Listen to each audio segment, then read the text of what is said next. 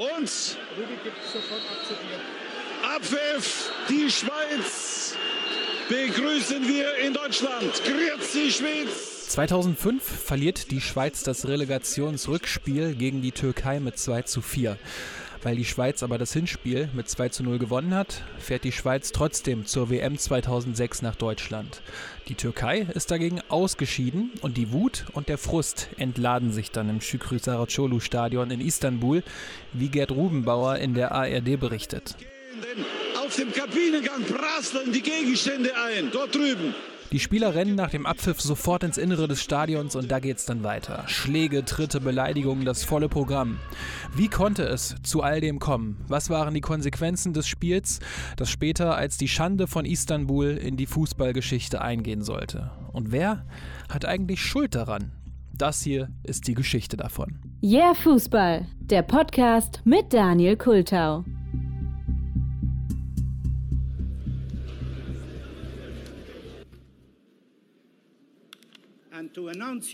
Psst, wir müssen jetzt ganz leise sein. Jetzt kommt nämlich Sepp Blatter, der war damals noch FIFA-Präsident. And the winner is Deutschland. Leute, wir sind WM. Die WM, die wollten wir aber auch haben, oder? Also koste es, was es wolle. Ja, das war auf jeden Fall der Moment, in dem Sepp Blatter angekündigt hat, dass die WM 2006 in Deutschland stattfinden wird. 197 der 204 FIFA-Mannschaften wollten damals bei der WM auch dabei sein und dazu haben auch die Schweiz und die Türkei, immerhin noch WM-Dritter von 2002 gehört. Das wäre für beide Länder ja auch wirklich eine coole WM gewesen. Die meisten Menschen mit Migrationshintergrund in Deutschland kommen laut der Bundeszentrale für politische Bildung schließlich aus der Türkei. Da wäre das Land ja quasi sowas wie ein Co-Gastgeber gewesen und die Schweiz, ja, die ist einfach direkt nebenan. Aber beide Länder werden in ihren Qualifikationsgruppen nur Zweiter. Die Schweiz spielt am letzten Spieltag 0 zu 0 gegen Irland. Bei einem Sieg hätte die Schweiz die Gruppe sogar noch vor Frankreich gewinnen können. Und die Türkei landet hinter der Ukraine. Die Türkei spielt in der Quali einfach zu viel Unentschieden in den wichtigen Partien. Ja, und so treffen die beiden Mannschaften dann in der Relegation aufeinander. Hinspiel, Rückspiel, der Sieger fährt zur WM 2006 nach Deutschland. Das Hinspiel gibt es dann am 12. November 2005 in Bern. Und das SRF, also das Schweizer Fernsehen, fängt vor dem Spiel so ein wenig die Stimmung im Stadion ein. Eine Stunde noch bis zum Anpfiff. Matthias Hüppi, wenn Sie die Stimmung auf der Skala eines Thermometers angeben würden, wie viel misst sie zurzeit im Status Suisse? Ja, im Moment würde der untere Teil der Skala des Thermometers noch reichen, um die Stimmung wiederzugeben. Aber das liegt daran, dass sehr viele Plätze noch nicht besetzt sind. Einzig die vielen Fahnen sind gut postiert und das wird sich ändern. Das Stade Suisse hätte ja gut und gerne dreimal gefüllt werden können. Nationaltrainer Köbi Kuhn hat ja gesagt, er könne mit einem 0 zu 0 leben. Hat er damit einfach seine Spieler etwas beruhigen wollen? Nein, das glaube ich nicht. Er wäre vermutlich äh, nach dem Schlusspfiff mit einem 0 zu 0 nicht unzufrieden. Es wird ja nach der Europacup-Formel gespielt und da zählen bei Gleichstand die auswärts erzielten Tore doppelt. Das würde heißen, bei einem 0 zu 0 zu Hause könnte man dann auswärts mit einem 1 zu 1 oder höheren Unentschieden weiterkommen. Aber viel gescheiter wäre es. Die Schweiz würde mit zwei Toren Vorsprung gewinnen. Naja, das Thermometer ist da noch nicht so hoch, aber mit den Hymnen der beiden Teams steigt es an. Denn während der türkischen Hymne pfeifen viele Schweizer Fans. Ich würde das jetzt auch gerne einspielen, aber leider gibt es kein Material davon, zumindest finde ich nichts. Dann also direkt zu den entscheidenden Szenen des Spiels. Ablenker von Senderos und Tor durch Philipp Senderos in der Mitte von Land. Und wenn der den Ball kriegt, es kriegt ihn ein anderer. Es ist Berami und es fällt das 2 zu 0. Die Schweiz gewinnt das Hinspiel also mit 2 zu 0 nach Toren von Philipp Senderos und Valon Berami. Die Türkei ärgert sich ein wenig über eine Szene aus der ersten Halbzeit, da hätte das Team einen Elfmeter bekommen können. Aber im Endeffekt sind beide Seiten zuversichtlich. Die Schweiz hat schließlich eine gute Ausgangslage und die Türkei hat den Heimvorteil im Rückspiel. Nach dem Spiel kocht die Stimmung dann aber weiter hoch. Der türkische Trainer Fatih Terim und der Schweizer Stürmer Alexander Frei bekommen sich in die Haare und Philipp Senderos wird nach dem Abpfiff sogar noch ein Bein gestellt und es entstehen so viele Gerüchte und Halbwahrheiten, was da genau passiert ist und wer was gesagt haben könnte. Fest steht jedoch, dass Fatih Terim nicht zur anschließenden Pressekonferenz erschienen ist, weil er den Raum laut eigener Aussage nicht gefunden hätte. Naja.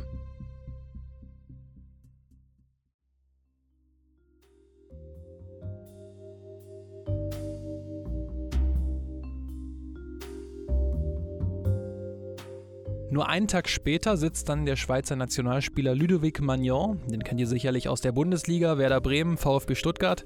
Der sitzt auf jeden Fall in der SRF-Sendung Sport Panorama. Ludovic Magnon, in der Türkei sind die Journalisten überzeugt, dass das alles im Rückspiel gewendet wird. Ihr seid anderer Ansicht, aber es wird schwierig am Mittwoch. Habt ihr schon diskutiert über diesen Hexenkessel in Anführungszeichen, der auf die Mannschaft wartet, auf die Atmosphäre? Ja, natürlich wird das schwer. Ich denke, die Spieler erwarten auch äh, ein Rückspiel. Die haben uns gestern auf dem Platz gesagt, die warten uns auf äh, in Istanbul. Wir wissen, wie das wird äh, sein und wir müssen einfach bereit sein. Die Emotionen im Spiel müssen wir äh, kontrollieren, müssen, wir überhaupt nicht äh, auf die Provokation antworten. Und wir wissen, wenn wir ein Tor schießen, dann sie müssen vier machen und das wird natürlich für die Türken schwieriger. Und dann stellt Moderator Matthias Hüppi auch die Frage nach den Provokationen. Sie sind ja immer der Linie auf und ab gerannt. Äh, hat es da schon äh, Provokationen gegeben, wie sie in anderen Spielen nicht vorkommen? Ja, es gibt immer ein bisschen Provokation im Fußball, aber ich denke, gestern war schon äh, ein bisschen äh, heftiger als normalerweise. Aber damit kann ich sehr gut leben. Im Gegenteil, das macht mich noch äh, mehr motiviert. Also klar, so Dirty Talk gehört natürlich auch im Fußball dazu, aber schon im Hinspiel kochte es auf dem Feld ordentlich hoch. Angefangen beim unsportlichen Auspfeifen der türkischen Hymne bis hin zu überhöhten Provokationen auf und neben dem Rasen. Doch all das sollte nichts im Vergleich sein zum Rückspiel, das fünf Tage später dann in Istanbul stattfinden wird.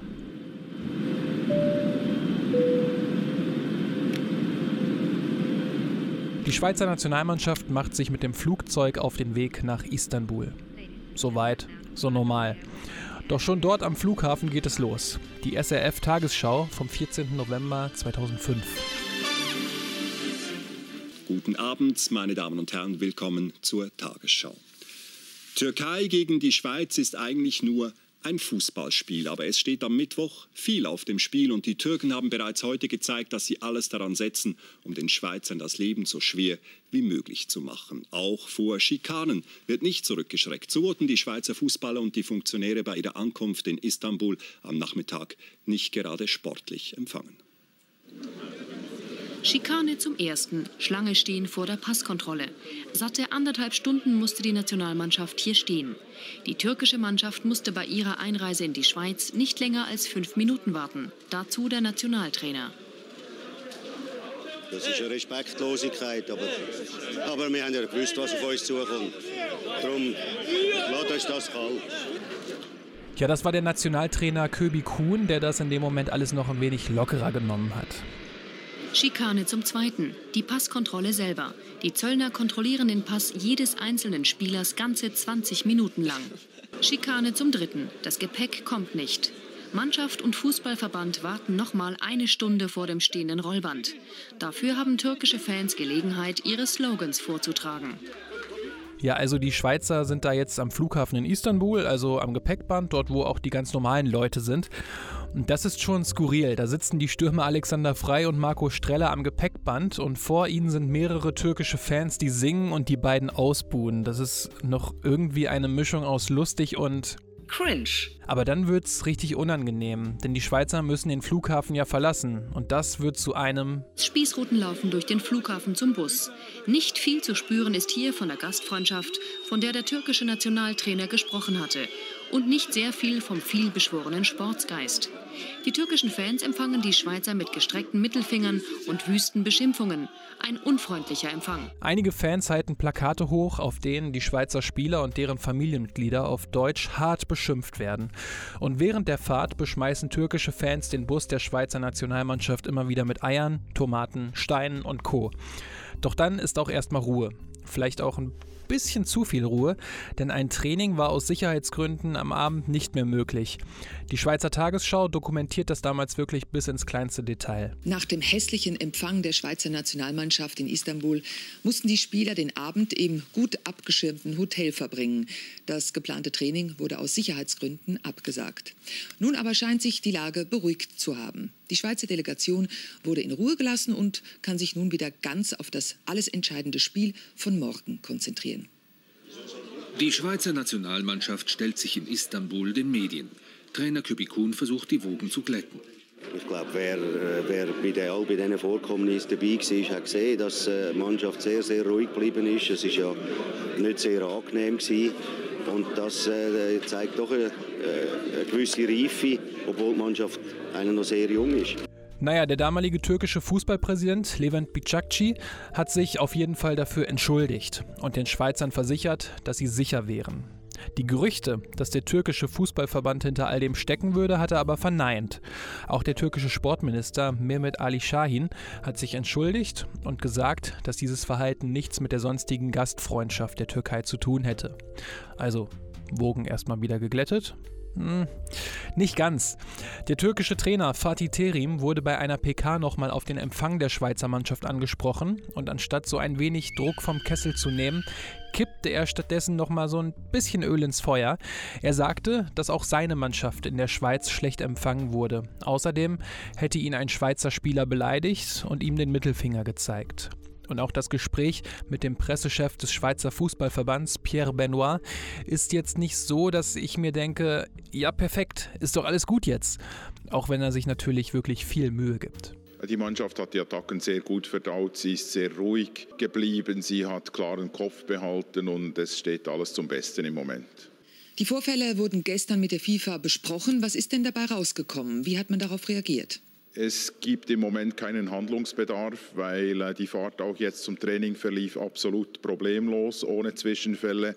Und es ist so, dass jetzt das morgige Spiel abgewartet wird und dann wird die FIFA entscheiden, ob allenfalls etwas unternommen werden muss gegen den türkischen Verband. Ist die Sicherheit der Spieler denn gewährleistet? Also wir gehen davon aus, dass im Stadion die Sicherheit gewährleistet ist. Natürlich kann uns das niemand garantieren, es wird ein Hexenkessel sein. Naja, das Spiel findet dann am 16. November 2005 in Istanbul statt. 60.000 Fans sind im Stadion und ihr müsst mir jetzt vertrauen. Die Schweizer Hymne wurde vor dem Spiel gespielt, auch wenn man sie quasi nicht hört. Ja, die Schweizer Spieler stehen da wirklich und lassen sich einfach mal anderthalb Minuten auspfeifen. Die türkische Hymne ist dann natürlich etwas komplett anderes.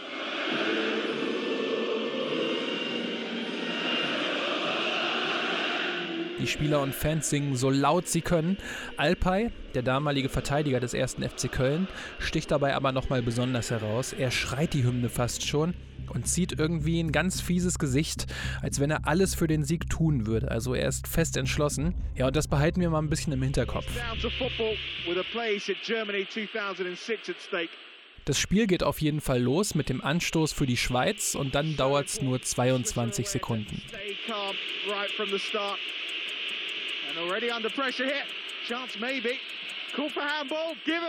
Bis Alpay den Ball im Strafraum an die Hand bekommt und der Schiedsrichter auf Elfmeter für die Schweiz entscheidet. Ja, die Handregelung ist scheiße, gerade heutzutage, aber das ist ein ganz klarer Elfmeter und ich glaube, das weiß auch Alpay.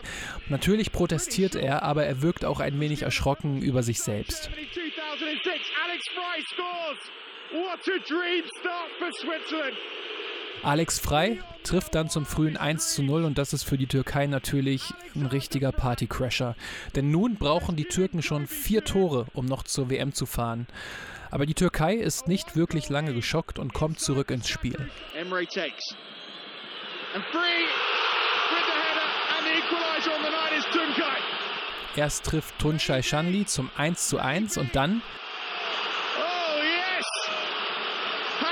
Şükür with his first goal for Turkey in more than a year auch zum 2 zu 1 in der 38. Minute. Und die Kommentatoren sagen zwar, dass es Hakan Şükür wäre, aber Tunçay köpft den Ball kurz vor der Linie noch ins Tor. Und jetzt braucht die Türkei nur noch zwei Tore in einer Stunde. Und das ist dann mit den Fans im Rücken natürlich schon wieder ein ganz anderer Schnack. In der zweiten Halbzeit gibt es noch einen Elfmeter für die Türkei, nachdem Marco Streller seinen Gegenspieler sehr ungeschickt umholzt. Nakati scores. One more goal is all Turkey need now. Nekati Ateş trifft zum 3 zu 1 für die Türkei, die nun in den restlichen knapp 40 Minuten nur noch ein einziges Tor braucht. Doch dann fällt erstmal kein Tor mehr und immer mehr Zeit verstreicht. Die Stimmung im Stadion erhitzt sich dabei immer weiter. Bis in die 82. Minute fällt dann kein weiteres Tor, aber dann nutzen die Schweizer einen Querschläger auf Höhe der Mittellinie wirklich eiskalt aus.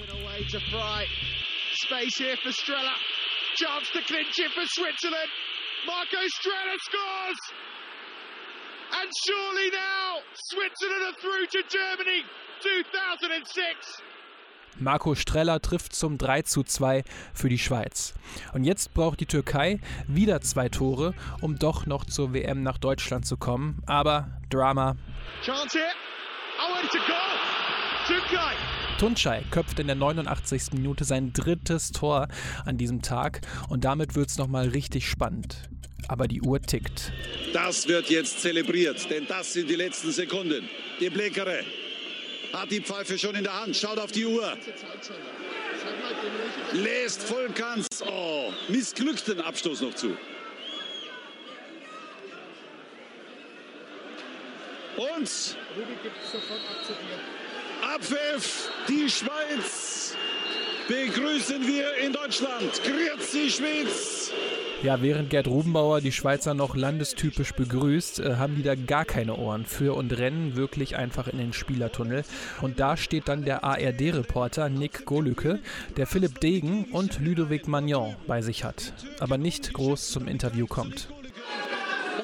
Komm, gib her. Philipp Bei mir, ich kann ihn kaum noch halten. Mit 22 die erste WM geht ein Kindheitstraum heute in Erfüllung. Ja, sicher, es ist für mich das Größte und auch für die ganze Mannschaft. Man sieht, ich hoffe, es, es eskaliert jetzt nicht hier und, und, und es bleibt alles ruhig. Ich sehe hier schon und äh, ich, ich, ich freue mich, dass wir dabei sind. Ich muss zu, oh, oh, ich, mu, ich muss, guck das an, ich gehe. Hier gibt es Tumulte gerade im, im Kabinengang, Schubsereien, Schlägereien. Also schlimme Szenen, die sich hier spielen. Unser Kameramann wird geschlagen. Die Türken sehr unfaire Verlierer. Hermann, ja, sehen Sie es ähnlich? Ja, das ist so. Äh, wir können darüber nichts machen. Das ist wie, wie geplant. Äh, ja, muss die FIFA irgendwie etwas machen, einmal. Schade, ein unschöner Abschluss dieses eigentlich sehr spannenden Abends. Ich gebe zurück zu Gerd Rubenbauer. Nick Golücke hat die Ereignisse viele Jahre später im Nachholspiel-Podcast mal mit einem schlechten Bud Spencer-Film verglichen. Die Szenen, die es auf Kamera gibt, sind jetzt auch sehr turbulent. Der türkische Assistenztrainer Mehmet Özdilek soll einem Schweizer Spieler versucht haben, ein Bein zu stellen. Der Schweizer Spieler Benjamin Huggel tritt Özdilek dann beim Vorbeilaufen von hinten in den Oberschenkel, woraufhin Alpay nach Marco Streller tritt und Huggel versucht dann Alpay eine zu schmieren, rutscht dabei aber aus und die türkischen Sicherheitskräfte scheinen jetzt auch nicht wirklich deeskalieren zu wollen, um es mal ganz vorsichtig auszudrücken. Delling und Günter Netzer fragen in der ARD aber wenig später nochmal bei Nick Golücke nach.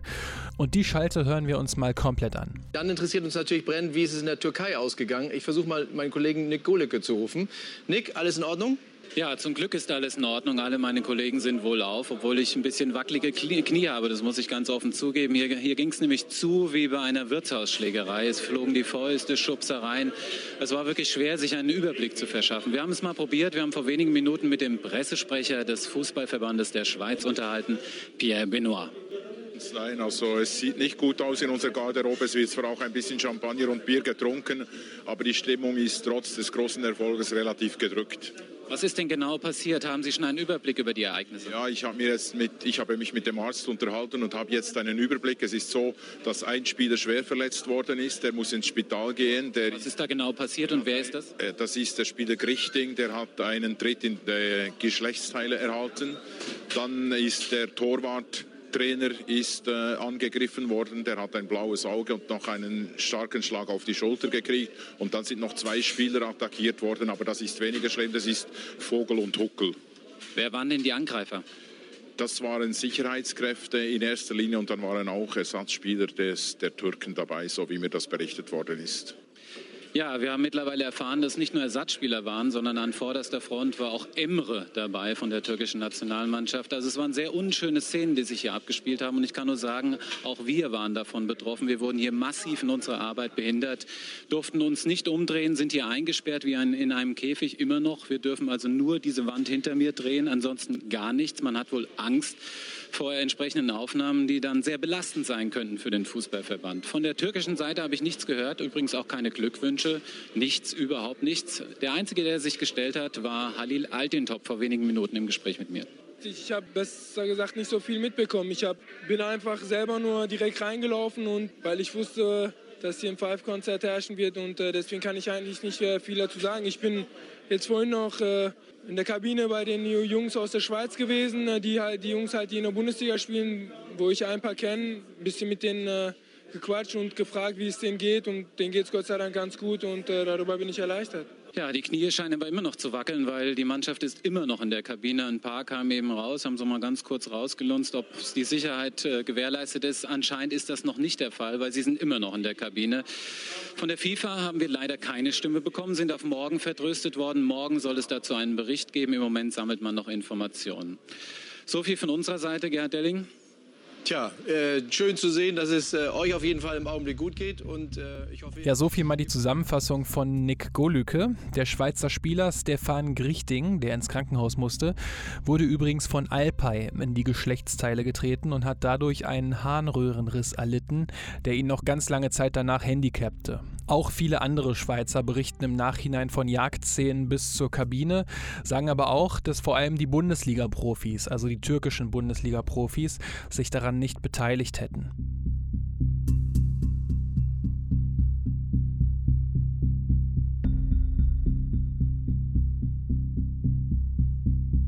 Jetzt hat das Ganze natürlich auch ein Nachspiel. Wer ist dafür verantwortlich? Das fragt die Schweizer Tagesschau auch den damaligen FIFA-Präsidenten Sepp Blatter. Verantwortlich ist im Großen und Ganzen ist es der Fußball. Und wenn Sie einen ganz Verantwortlichen äh, brauchen, im, am Schluss ist es immer der FIFA-Präsident. Aber hier in diesem Falle ist es der organisierende Nationalverband, der dafür zu sorgen hat, dass äh, die Ordnung und Sicherheit gewährleistet ist äh, für den besuchenden Verband. Wir warten jetzt auf diese Berichte und was die Disziplinarkommission daraus macht. Wird auch der Schweizer Verband Konsequenzen befürchten müssen? Das weiß ich nicht. Ich weiß nicht, äh, was in den Katakomben äh, passiert ist. Aber äh, der Schweizer Verband hat vielleicht etwas zu befürchten beim ersten Spiel, das in Bern stattgefunden hat. Das ist auch noch nicht behandelt worden und da ist auch nicht alles hundertprozentig abgelaufen. Was sind die möglichen Konsequenzen für den türkischen Verband? Also die möglichen Konsequenzen sind das, was im, im Buch unserer Disziplinarkommission drin sind. Das kann von einer Verwarnung bis zu einer Suspension gehen. Ich kann mich da nicht äußern. Das wird eben dann vom von unserer Disziplinarkommission abgehandelt. Daraufhin reagiert dann wieder die türkische Seite. Erst wird hier der türkische Sportminister Mehmet Ali Şahin übersetzt und danach dann der türkische Fußballpräsident Levent Bicakci. Die Haltung einiger Spieler nach Ende des Spiels war unprofessionell. Ich bedauere jedoch zutiefst die Aussagen, die Herr Blatter gemacht hat. Es sind mehr die Aussagen eines Schweizers, der sein Team unterstützt, als diejenigen eines Präsidenten des Weltfußballverbandes, sagt der Sportminister. Auch der türkische Fußballverband weist die Kritik vehement zurück. Die Sicherheit war vollständig garantiert von der Ankunft der Spieler bis zum Ende des Spiels. Die Zwischenfälle haben sich nach dem Spiel zwischen den Spielern und einigen Personen auf der Spielerbank ereignet. Weder Fans noch Sicherheitsbeamte waren involviert.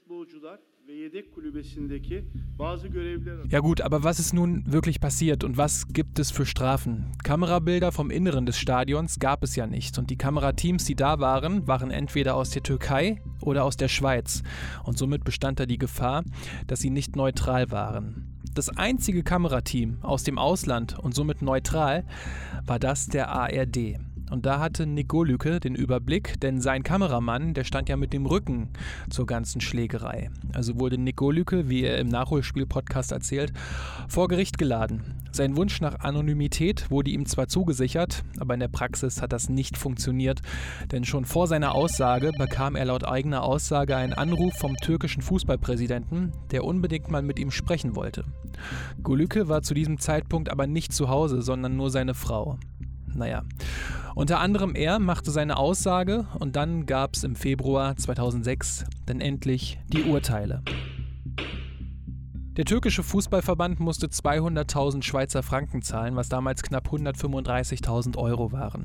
Außerdem musste die Türkei die nächsten sechs Heimspiele als Geisterspiele in einem anderen Stadion eines UEFA-Landes stattfinden lassen, das mindestens 500 Kilometer von der Staatsgrenze entfernt ist, also auf neutralem Boden.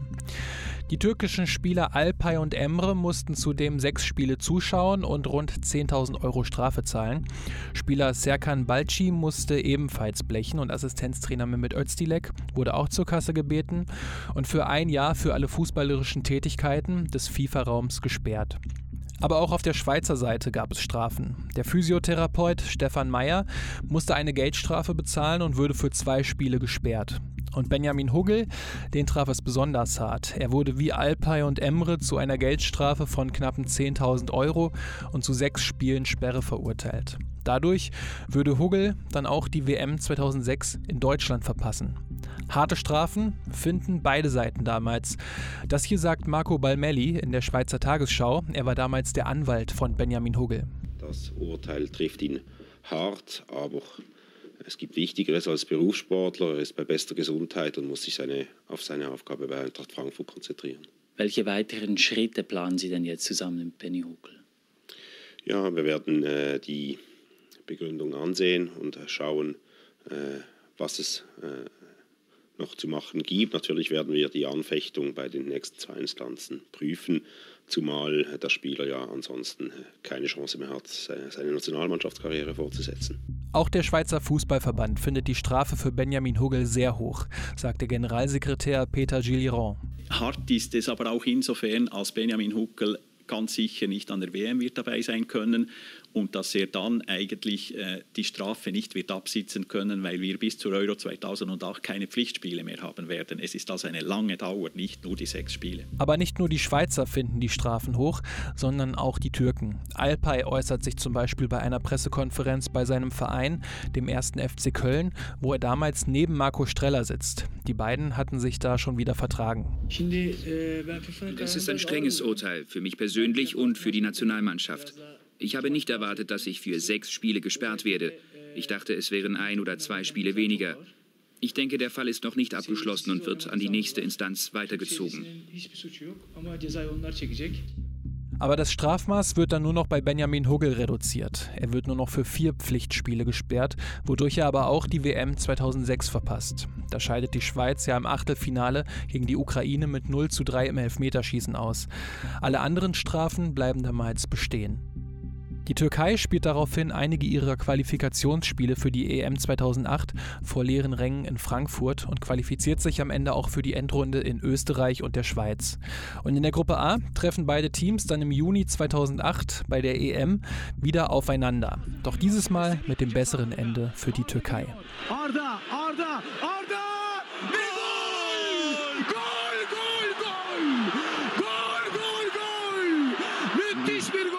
Ada Turan schießt da in der 92. Minute den 2 zu 1 Siegtreffer für die Türkei.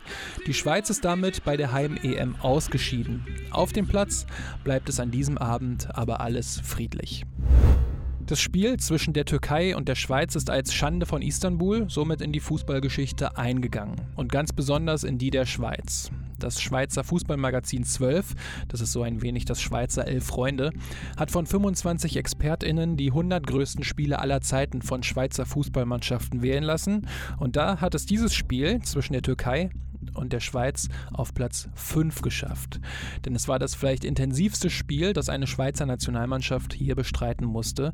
Besonders im Gedächtnis wird es aber noch lange wegen der Szenen danach bleiben.